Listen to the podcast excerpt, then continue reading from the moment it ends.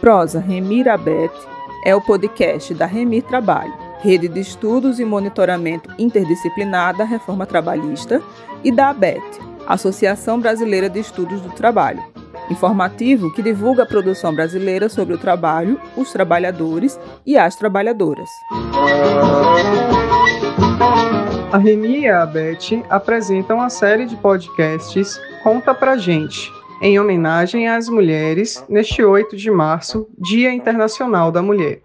Durante o mês, nossas pesquisadoras vão nos dizer, a partir de suas trajetórias, quais os dados, análises e descobertas que acreditam ser importantes. Em nosso primeiro episódio, contamos com a reflexão de Marilane Teixeira, economista, pesquisadora do Centro de Estudos Sindicais e de Economia do Trabalho, o CESIT da Unicamp, e doutora em Desenvolvimento Econômico e Social.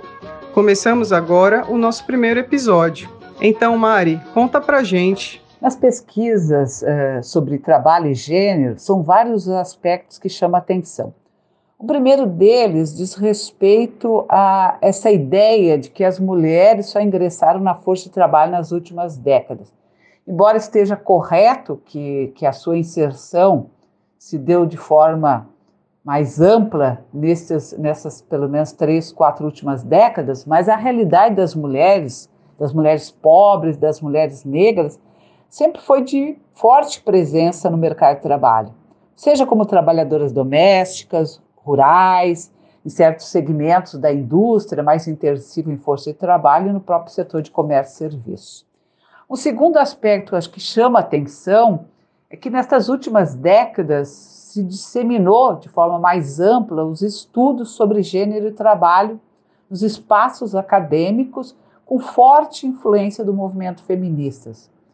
É, embora as pesquisas ainda sigam muito concentradas entre as, entre as mulheres, são poucos os homens que estudam o tema, e quando estudam, é, na verdade, trabalho mais com a perspectiva de, apresentar os dados desagregados, mas com pouca análise crítica sobre as razões, né, as justificativas para ta tamanhas desigualdades. Acho que tem um, um terceiro aspecto que também uh, gostaria de destacar, que ganha destaque uh, nos, nos estudos na área econômica até então, é, basicamente as, as, as, ciências sociais, a, a, sociologia, a história, a antropologia, que se dedicavam mais aos estudos de gênero. Bom, e na, na, nas últimas décadas,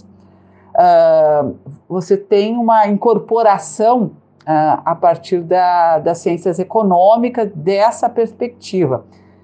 Uh, primeiro, uh, mostrando que as limitações uh, da teoria econômica, né, por não reconhecer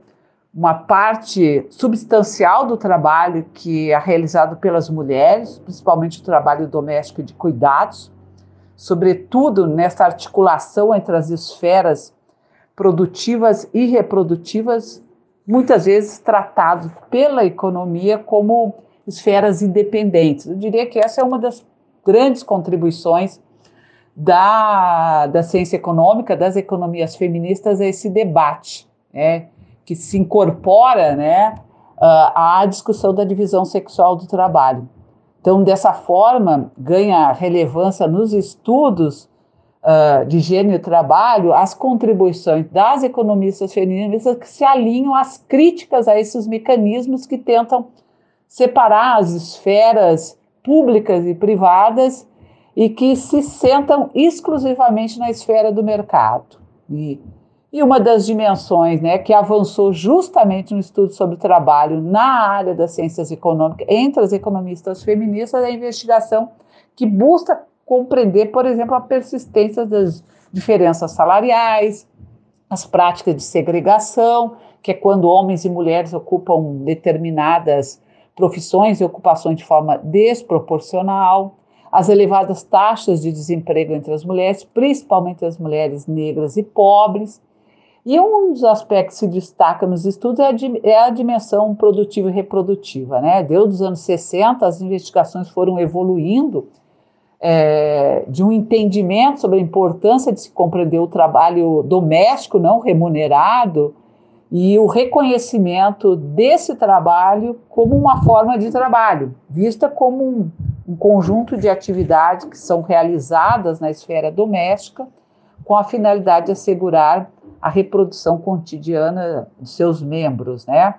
Essa, essa dimensão do trabalho doméstico não remunerado, ela foi, foi avançando, né, para o conceito de reprodução social, e o conceito de reprodução social também avançou ao incorporar uh, a dimensão dos cuidados, né, uma contribuição importante ao debate sobre reprodução social. De forma que atualmente já não se pode mais falar em mercado de trabalho sem se reportar a forma como as mulheres se integram, né, dada a sua condição de inserção na esfera da reprodução social. Quando a gente olha, por exemplo, os dados uh, Brasil, uh, nós temos mais de 50 milhões de mulheres fora da força de trabalho, que certamente é uma condição confortável para o sistema econômico que se sente, não se sente pressionado por gerar novos empregos para discutir, inclusive, a distribuição da própria jornada de trabalho, a redução da jornada de trabalho. É, se trata, né, na maioria, de mulheres que, pela sua condição socioeconômica, não têm possibilidade de buscar um trabalho porque não tem com quem compartilhar as responsabilidades de cuidado. Esse quadro se acentua uh, nesse último ano, um ano de pandemia, em que dos mais de 11 milhões de pessoas que se retiraram da força de trabalho, mais de 7 milhões eram mulheres, e mulheres negras e mulheres pobres.